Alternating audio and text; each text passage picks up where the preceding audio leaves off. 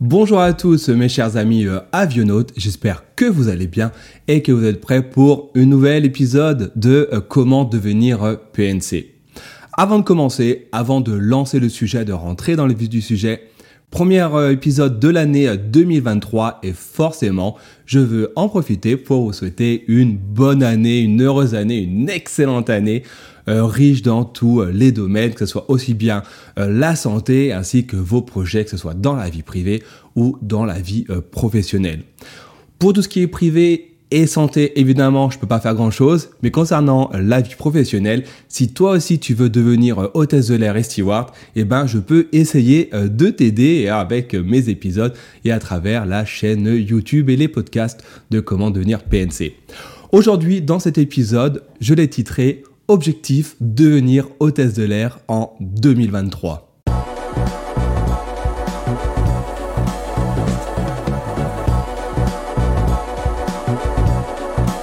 Si tu débarques euh, sur euh, cette chaîne ou sur le site internet de comment devenir pnc.com et que tu connais pas le principe, eh ben, je me présente une nouvelle fois. Je me prénomme Sylvain, je suis chef de cabine dans la vie de tous les jours et j'ai créé cette chaîne afin euh, de t'aider, toi ainsi que l'ensemble de la communauté, à devenir hôtesse de l'air et steward et à réussir à accomplir ton rêve. Tous les 15 jours, tous les 3 semaines environ, je fais un épisode où j'aborde un sujet en particulier. Pour le coup aujourd'hui, étant donné que c'est euh, le premier euh, épisode de l'année 2023, et pour du coup repartir sur quelque chose de neuf, étant donné que j'avais fait à peu près le même épisode il y a euh, bah, au début de la chaîne, je crois que c'est le tout premier, et eh ben je me suis dit bah, on va faire une mise à jour de comment devenir hôtesse de l'air cette année, et l'objectif c'est vraiment que à travers cette vidéo, je te dise étape par étape ce qu'il faut faire et réaliser pour devenir hôtesse de l'air et ce à quoi euh, tu peux euh, t'attendre à préparer pour réussir à accomplir ton rêve. Avant de rentrer dans le, dans le vif du sujet, je te rappelle, si ce n'est pas encore fait, euh, de t'abonner également de rejoindre la newsletter, donc te mettra le lien dans les notes de l'émission. Et je te rappelle également qu'en rejoignant la newsletter, eh ben, tu recevras euh, en même temps de l'inscription un, PDF gratuit où je t'explique étape par étape comment réaliser ton CV de tes l'air que tu pourras du coup utiliser lorsque tu postuleras pour les prochaines compagnies euh, aériennes qui découvriront leurs offres d'ici quelques semaines car euh, pour l'été, ça commence déjà maintenant. Du coup, eh ben, tout de suite, on va rentrer dans le vif du sujet. De ce côté-là, je te mets le menu euh, de l'épisode du jour. Je pense que ça va être une vidéo, un épisode assez long. Alors n'hésite pas euh, à prendre des notes à le regarder plusieurs fois ou en plusieurs fois si euh, t'as pas tout compris. N'hésite pas non plus également à poser des questions juste en dessous et à partager ensuite l'épisode à tes amis pour les aider également eux-mêmes à devenir hôtesse de l'air et steward première partie de, euh, de cet objectif de néo-test de l'air, déjà, c'est une question qu'on me pose souvent, c'est est-ce qu'il y a des débouchés? Est-ce que je peux devenir euh, euh, PNC ou alors est-ce que c'est complètement foutu avec la crise du Covid, la crise économique, etc. etc. Et bien la réponse, c'est oui, clairement, il y a des possibilités pour celles et ceux qui ont réellement envie d'effectuer ce métier. Et en parallèle, il y a un, bémol à ma réponse, c'est qu'en fait, ça dépend ce que tu sous-entends devenir hôtesse de l'air et steward. Si tu vises une euh, catégorie de une compagnie aérienne du moins précisément et rien d'autre, alors tu risques d'être un peu déçu. Particulièrement, je sais que vous êtes beaucoup et très nombreuses à m'écouter euh, en France. En France, par exemple, si tu penses à Air France ou à des compagnies aériennes françaises, autant te dire que pour le moment, c'est un peu euh, compliqué parce que les compagnies en question ne recrutent pas beaucoup actuellement. Par contre, si tu ouvres ton champ euh, d'horizon aux compagnies aériennes étrangères et voire même te délocaliser euh, à l'étranger. Alors je pense à Dubaï avec Emirates, je pense à Qatar, je pense à Etihad, je pense à British Airways, etc., etc. La liste elle est, elle est longue comme le bras. Alors là, oui, clairement, il y a des euh, opportunités, mais ça sous-entend forcément de devoir euh, quitter tes parents, devoir quitter ton pays, et ça forcément tout le monde ne le veut pas. Mais si réellement tu veux accomplir ce rêve, tu veux devenir hôtesse de l'air et steward, eh ben franchement, il y a euh, clairement euh, de quoi faire. Il y a quelques semaines en arrière, regarde dans les notes, dans les vidéos que j'ai déjà publiées, on avait fait ensemble un tour d'horizon des offres d'emploi que j'avais trouvé genre en 5 minutes euh, sur Internet. Et eh ben, ces offres d'emploi, la plupart d'entre elles sont encore en ligne parce que les compagnies comme Qatar, Etihad et tout, eh ben, recrutent à fond. Et ben franchement, pour débuter euh, la carrière, eh ben, ce sont des excellentes compagnies aériennes. Alors là, par exemple, je parle de Qatar, etc. Mais en Europe, euh, EasyJet, euh, Vueling, Volotea, Transavia. C'est aussi des compagnies aériennes qui recrutent. Alors effectivement, ce sont des compagnies pour la plupart low cost, mais ce n'est pas parce que ce sont des compagnies low cost que le métier de steward et d'hôtesse varie beaucoup. Alors oui, à bord, tu as le côté argent qui peut prendre en compte, le service est payant, mais à part ça, le métier est, le, est le, même au final, hein, c'est le même. Après, voilà, hein, si tu recherches des découchés, etc., tu n'en auras pas autant que si tu fais euh, du long courrier. Mais mieux, vaut, pardon, euh, commencer avec une compagnie, par exemple, à bas coût ou te délocaliser si réellement tu veux faire du long courrier euh, dans les Émirats ou même au Royaume-Uni avec British ou Virgin Atlantic, je crois qu'ils recrutent également. Et ça, ben, du coup, vaut mieux délocaliser parce que ça va t'apporter de l'expérience. Et le jour où la compagnie qui te fait rêver depuis enfant recrute, et eh ben, tu pourras venir en disant, écoutez, moi, voilà, j'ai 25 ans, j'ai 26 ans. Euh, j'ai déjà 3-4 euh, ans euh, d'expérience en tant que PNC. Donc vous voyez, je suis pas resté à la maison à rien faire et je suis le ou la candidate idéale pour venir travailler chez vous. Donc rien que là, oui, il y a des possibilités. Il faut juste savoir ouvrir son champ d'horizon, ses options et ne pas rester borné à une ou deux compagnies aériennes qui pour l'instant peut-être ne recrutent pas mais recruteront euh, plus tard, d'ici quelques mois, voire d'ici un ou deux ans. Mieux vaut partir euh, ailleurs, faire son expérience et revenir quand ça sera euh, des, quand il y aura du moins des opportunités. Et pareil, euh, tout le monde durant le Covid a dit que l'aérien, l'aviation, c'était mort, euh, plus personne euh, voyageait. C'est vrai que bah, durant le Covid, moi personnellement et mes collègues, hein, on a passé un an ou deux à rien faire, enfin plutôt un an, à vraiment ne rien faire, à rester à la maison avec un vol, voire deux vols par mois. Et, et sincèrement, on avait peur, on a eu vraiment, on a serré les fesses, on s'est dit mon Dieu, faut que ça reparte. Et aujourd'hui, sincèrement, c'est parti comme à l'an 40. Euh, les avions sont pleins, on retrouve les mêmes passagers. Alors le pouvoir d'achat est baissé, donc forcément à bord, par exemple, bah, les duty free cigarettes se vendent quasiment plus. Mais bon, on s'en fout. Le principal, c'est d'être dans l'avion en uniforme avec ses euh, passagers. Maintenant que je vous ai expliqué qu'il y avait clairement des opportunités pour devenir euh, PNC en 2023, la deuxième question, la deuxième partie à cet épisode, c'est combien de temps faut-il pour euh, devenir euh, PNC et que c'est quelque chose qui est euh, réalisable facilement ou quelque chose qui prend un peu de temps et du coup il faut quand même prévoir peut-être quelques mois pour le faire? Et bien là pareil, je suis désolé, hein, c'est un peu des réponses mi-figue, mi-raisin. Ça va dépendre de différents facteurs. Si déjà tu es dans le processus, que on en parlera, j'en parlerai tout de suite après, tu as déjà fait ton CCA, ton truc, etc tu peux devenir du coup hôtesse de l'air euh, en quelques semaines, ça peut être fait. Il n'y a pas de problème parce qu'il y a des compagnies qui recrutent, comme j'ai dit euh, juste avant. Si par contre tu pars de zéro et que es euh, peut-être tu sors du lycée, que tu débutes de la fac, mais finalement tu te rends compte que tu te fais chier en LEA, etc. Et ben à ce moment-là, ben va falloir recommencer du début. Et là, par contre, quand tu commences du début, tu peux pas, grosso modo, hein, devenir hôtesse de l'air du jour au lendemain, parce que le processus est quand même assez long. Dans ce cas-là, il faut compter au minimum 2 à 3 mois, si tu prends, on va dire, euh, la version express. Donc, on, pareil, je t'expliquerai euh, juste dans la troisième partie de cet épisode. Et aussi, tu veux euh, plutôt, pour le coup, travailler exclusivement pour une compagnie aérienne française, à ce moment-là, il faut compter euh, plusieurs mois, il faut compter environ euh, six mois, voire un an pour euh, tout faire, le temps de passer tous les examens, de faire toutes les préparations nécessaires avant de pouvoir postuler et potentiellement être recruté.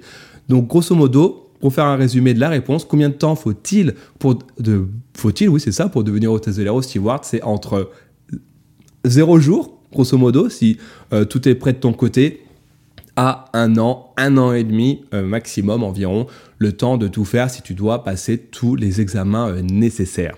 Comme quoi, tu vois, ça dépend vraiment. Et comme dit, tu peux être encore en études, tu peux être aussi déjà peut-être en train de travailler euh, dans la vie de tous les jours si c'est une reconversion professionnelle et préparer en parallèle tout ça, c'est largement faisable. Il faut juste avoir un minimum de volonté et savoir bah, ce qu'on veut au final. Hein. Et enfin, la troisième partie, c'est concrètement devenir hôtesse de l'air et steward euh, en 2023, qu'est-ce qu'il faut faire, que ce soit pour la version courte ou la version longue?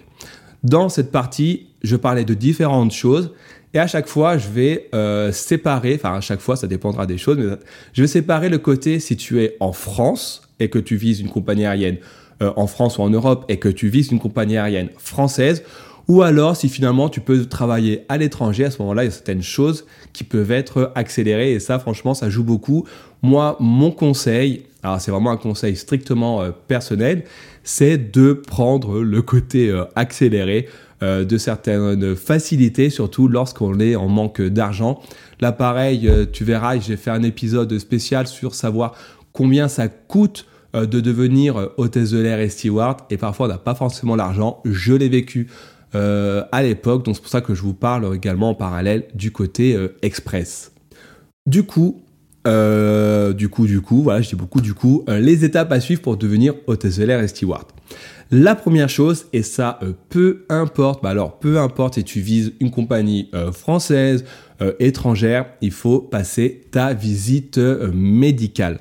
Pourquoi est-ce que la visite médicale est ultra importante? Tout simplement parce que si tu vises une compagnie aérienne française, tu seras obligé de passer la visite médicale, enfin on va te la demander lors des recrutements. Si tu l'as pas, tu pourras même pas postuler à la compagnie aérienne française. Et dans les autres compagnies aériennes, tu pourras postuler chez elles, mais une fois chez elle, la première chose qu'on va te faire passer, c'est la visite médicale PNC. Et en fait, mon conseil, c'est de passer cette visite médicale, alors c'est à tes frais, euh, à titre personnel, avant de débuter quoi, quoi que ce soit, tout simplement pour être sûr que tu es apte à exercer euh, le métier. Alors aujourd'hui, tu peux l'avoir pour pas cher grâce à des médecins généralistes agréés par la DGAC. Ensuite, tu peux sinon aller dans des centres spécialisés. Moi, j'étais la toute première fois, j'étais allé à Clamart, euh, à Paris, au centre militaire de Clamart. Et là, franchement, on te check hein, de A à Z. Hein. on te fait le blanc de l'œil, enfin le fond de l'œil. On te mesure, on regarde si t'as pas de drogue, si t'as pas de, diabète. Moi, à la fin, j'étais traumatisé. Je me suis retrouvé tout nu devant le médecin, euh, le médecin chef qui m'a palpé les roubignoles pour voir euh, si tout était bien descendu. Mais à la fin, ça m'a coûté à l'époque 300 euros, 400 euros. Mais à la fin, on m'a dit, OK, c'est bon, vous êtes apte. Donc je savais déjà que, bah déjà, je l'avais ma, visite médicale si je voulais euh, postuler une compagnie aérienne française. Et également, je savais que si j'allais à l'étranger, et ben, étant donné que j'étais apte en France, en toute logique, et eh ben, j'allais être apte euh, dans la compagnie aérienne, même à l'étranger, étant donné que c'est au niveau international. Euh, les réglementations sont assez uniformes. On ne peut pas te dire oui d'un côté et non de l'autre. Donc ça déjà, première étape, c'est passer la visite médicale, vraiment quoi quoi qu'il arrive. Soit dans un centre spécialisé comme à Clamart, comme j'ai fait, ou alors soit chez un médecin euh, généraliste agréé par la DGAC. À ce moment-là, ça sera pas 400 euh, euros, je crois à ce moment-là, c'est à peu près 50 euh, ou 80 euros mais il peut y avoir du coup euh, des frais supplémentaires parce que le médecin peut alors vous demander euh, des prises de sang ou des, analyses d'urine, euh, par exemple pour tout ce qui est diabète, etc. Et après sur place, chez le médecin, on va faire le, test de la vision, voir si vous n'êtes pas daltonien, etc., etc. Deuxième partie pour devenir hôtesse de l'air et steward, c'est de passer le fameux CCA, le Cabin Crew Attestation. Et là, je vais faire un distinguo, comme je vous l'ai dit il y a euh, le côté français et euh, le côté euh, si vous voulez travailler dans une compagnie aérienne étrangère. Si vous voulez travailler pour une compagnie aérienne strictement française, à ce moment-là, oui, il faut également passer le CCA, quoi qu'il arrive, si vous voulez postuler, parce que la compagnie aérienne va vous le demander. Le CCA, qu'est-ce que c'est? C'est le diplôme, l'attestation d'hôtesse de l'air et de steward. On l'a tous, je l'ai, et il faut le renouveler du coup régulièrement. Cet examen se passe en euh, deux parties. La première partie, c'est une partie euh, théorique où il y a un quiz et il faut avoir de mémoire 75% de euh, bonnes réponses. C'est franchement pas compliqué, c'est du bachotage, alors c'est vraiment du bourrage de crâne avec des choses sincèrement qui vous serviront strictement à rien et je le dis en toute sincérité. la survie en zone polaire, et eh ben franchement, voilà, je ne vais pas en zone polaire, mais bon, je saurais survivre en zone polaire. Et voilà, des choses ou la météo ou certaines choses qu'on vous apprend par cœur par cœur. C'est pas compliqué, c'est comme le bac, c'est comme le brevet. Il faut juste se mettre à fond là-dedans et passer euh, l'examen théorique, le quiz, Et ça, c'est assez facile. Environ un mois pour passer euh, la théorie. C'est à peu près le temps que l'école qui vous forme euh, met pour, avant de vous présenter à l'examen théorique. Ensuite, et là c'est un peu plus compliqué, vous avez euh, le côté pratique à la piscine et dans les simulateurs où on va évaluer du coup vos compétences dans un cadre, on va dire, un peu plus réaliste. Vous avez par exemple la fameuse épreuve piscine où on vous jette dans l'eau et que vous devez, avec un gilet de sauvetage euh, plié euh, dans les mains, où on vous jette dans l'eau, vous devez nager de manière stationnaire avec euh, votre gilet, enfiler le gilet, l'ajuster à votre taille, le gonfler. Après, vous devez nager 25 mètres de mémoire. Après, vous devez aller au radeau, monter dans le radeau avec, en tractant quelqu'un et que vous devez ensuite mettre à l'intérieur du radeau en un temps, on va dire, assez limité. Alors, je vous avoue, je ne me souviens plus exactement le temps qu'il faut. Beaucoup de stress, il faut savoir nager. Alors voilà, on ne vous demande pas de nager euh, comme un taré, mais il faut savoir quand même euh, savoir flotter euh, correctement. Donc ça, c'est vraiment très stressant. Et après, dans la partie pratique, vous avez aussi un côté secourisme où vous allez tomber sur un examinateur qui va vous demander ben, de savoir prendre un pouls. Ça, par contre, c'est très important de savoir prendre le pouls. le massage cardiaque, comment faire une attelle. Alors là, pareil, le truc, mais je suis désolé, hein, c'est complètement idiot. Euh, au CCA, on m'apprend, on nous a appris à faire une attelle avec des magazines et des draps. Non mais franchement, à quoi ça sert concrètement de savoir faire un attel avec les magazines de l'avion quoi? Enfin moi je trouve ça mais complètement bête, surtout que souvent euh, je vois dans nos trucs de nos kits de, de sécurité dans l'avion, on a les médicaments, etc., bah, on a des choses qui permettent de, solidifier les membres, entre guillemets, les immobiliser. Et je me dis, mais à quoi ça sert de savoir ça? Peut-être si jamais j'ai besoin de magazines en zone de survie polaire, hein, ça on ne sait jamais. Voilà, bref, il y a du sécurisme, le pouls, etc. Il y a des épreuves dans euh, les cabines d'avion, euh, les maquettes, où c'est enfumé, que vous devez euh, retrouver quelqu'un à l'intérieur ou un objet euh, avec euh, tout ça, avec le masque euh, anti-feu, etc. Vous devez faire une annonce spéciale, évacuation, évacuation, avec des scénarios, voilà, divers et variés. Voilà, c'est la partie pratique de la chose. Évidemment, on vous forme, avec l'école à laquelle vous serez, vous forme. Mais voilà, il y a quand même beaucoup d'échecs au niveau de la pratique et ça, faut quand même en avoir confiance parce que c'est quand même ultra stressant. Personnellement, je l'ai eu du premier coup je touche du bois. Je ne pourrais pas vous dire exactement pourquoi. D'ailleurs, je, n'ai jamais eu les notes. On vous donne pas les notes. Il faut avoir euh, voilà la moyenne ou même au-dessus de 12. Donc c'est vraiment assez stressant, mais pas impossible. Je vous le dis, ce n'est pas impossible. Il faut juste être à fond dans sa bulle le temps euh, de l'examen. Une fois le CCA en poche, la pratique et la théorie, sachant, je n'ai pas dit qu'il faut compter environ entre 1500 euros et 2000 euros euh, pour passer le CCA, eh ben vous pourrez alors passer à l'étape suivante. En parallèle, comme je vous le disais, pour le CCA, si jamais vous ne visez pas une compagnie aérienne exclusivement euh, française, eh ben vous pouvez postuler dans les compagnies aériennes étrangères, comme euh, bah, les, choses dans, les compagnies aériennes dans le Qatar, euh, British Airways également le, fait de mémoire, ou alors vous avez Vueling, EasyJet, etc. Et elles, ces compagnies aériennes, vont vous former euh, au CCA. Et du coup, vous allez économiser 2000 euros. Et ça, c'est quand même pas mal. La contrepartie de la chose, forcément, bah, la compagnie aérienne ne va pas euh, vous former gratuitement pour ensuite vous voir euh, partir au bout d'une semaine. C'est forcément la contrepartie, c'est soit on vous demande une loyauté envers la compagnie aérienne en question, ou alors vous devez payer entre guillemets votre CCA que la compagnie vous a formé avec une déduction de votre salaire pendant quelques mois, six mois, un an, euh, par exemple. Ça dépend des compagnies, ça change de l'une à l'autre. Mon conseil, si vous avez le choix, essayez de viser une compagnie aérienne qui vous demande une loyauté. Euh, c'est, je trouve, une des meilleures options. Parce qu'en fait, finalement, si vous travaillez peut-être un an euh, dans la compagnie aérienne qui vous demande la loyauté, un an, c'est strictement que dalle. Ça passe à une vitesse grand V, vous voyez bien, on est déjà en 2023. Alors que si on vous enlève une partie du salaire tous les mois, eh ben, euh, ça peut vite être euh, assez handicapant si on vous enlève 100 ou 200 euros pendant un an. Si vous avez un salaire qui tourne autour de 1500 euros, euh, voilà, c'est quand même une grosse différence. Donc, si vous avez le choix, regardez pour une compagnie aérienne qui demande plutôt une loyauté. Troisième étape pour devenir hôtesse de l'air en 2023. Et cette étape, elle est exclusivement, je dis bien exclusivement, si tu veux devenir euh, PNC en France. Je m'explique dans quelques instants. C'est de passer euh, le TOEIC. Le TOEIC, c'est un examen euh, très français, on aime bien ça en France, le TOEIC, où en fait, tu prépares chez toi, tu as des bouquins qui existent. Je te mets le lien vers un, bouquin que j'apprécie dans les notes de l'émission euh, de TOEIC, je crois que c'est de, Nathan, euh, l'éditeur Nathan, que j'ai utilisé deux, trois fois pour passer le TOEIC à l'époque.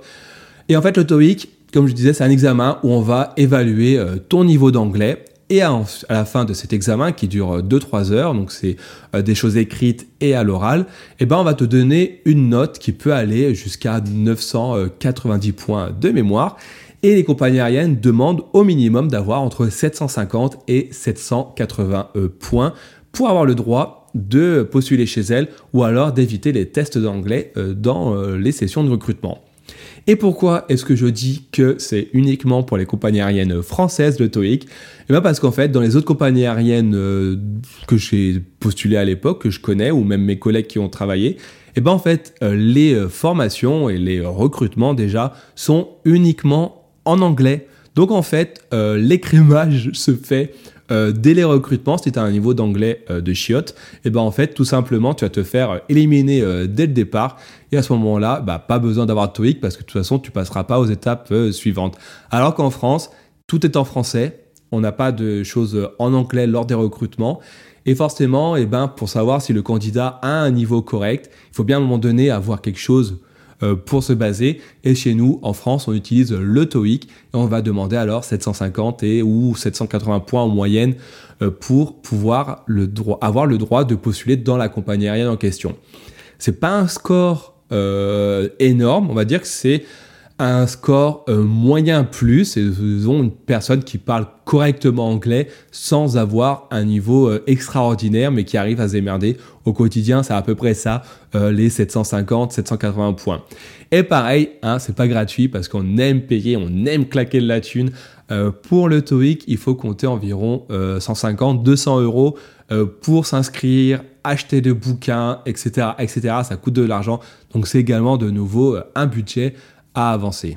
Avant de rentrer dans le quatrième point, le dernier point de cette dernière partie, je fais une petite dégression. Là, ce que je te dis, toutes les étapes je rentre pas forcément dans tous euh, les détails.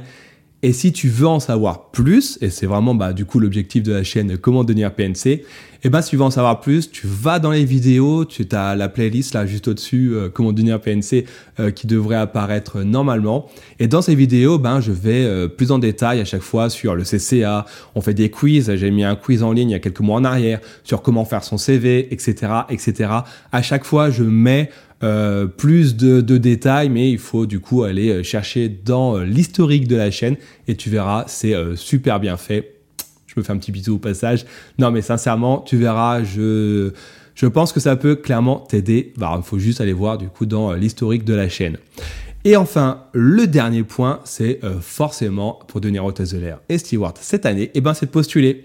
Et pour réussir à postuler, eh ben, il faut réussir à trouver les annonces. Je te l'ai dit en début, c'est ultra facile. Il faut faire les recrutements. Et là, les recrutements se passent en plusieurs euh, parties. Il y a d'abord euh, très souvent euh, des entretiens de groupe où on va en fait tester ton habilité, ouais, c'est comme ça qu'on dit, à te, te, mélanger avec les autres candidats. Et là, c'est également éliminatoire.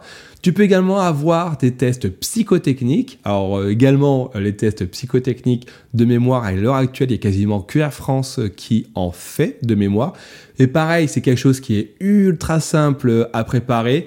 Dans mon site internet comment devenir pncpack.com, et ben également j'ai mis euh, des tests psychotechniques si tu veux aller te tester et voir une idée à quoi ça ressemble avec les petits dominos, savoir compléter une suite logique, etc. C'est pas compliqué.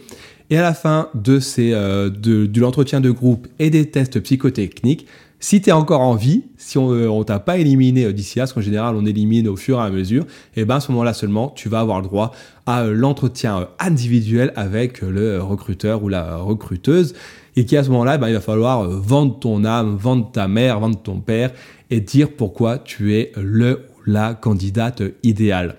Et là, pareil, euh, dans les notes, de, enfin dans les notes, dans les, euh, dans les vidéos, et eh ben, je fais un exercice, une vidéo, c'est ça, je perds mes mots, euh, où j'explique en fait les entretiens de groupe, qu'est-ce qu'on attend exactement, etc., etc. Et pareil, pour postuler à ces compagnies aériennes, il faut avoir un bon CV et pour avoir un bon CV, eh ben, tu peux t'aider de mon PDF gratuit. Je te rappelle, il suffit juste de t'inscrire à la newsletter, tu as les notes dans l'émission, tu t'inscris et en quelques secondes à peine, reçois le lien euh, dans ta boîte aux lettres. Et en plus, bonne nouvelle, par la même occasion, tu euh, seras mis au courant, c'est à peu près une fois tous les 15 jours, je t'envoie un petit mail où je dis, bah voilà, il y a un nouvel épisode, il y a un nouvel article, et eh ben n'hésite pas à venir jeter un coup d'œil si cela t'intéresse.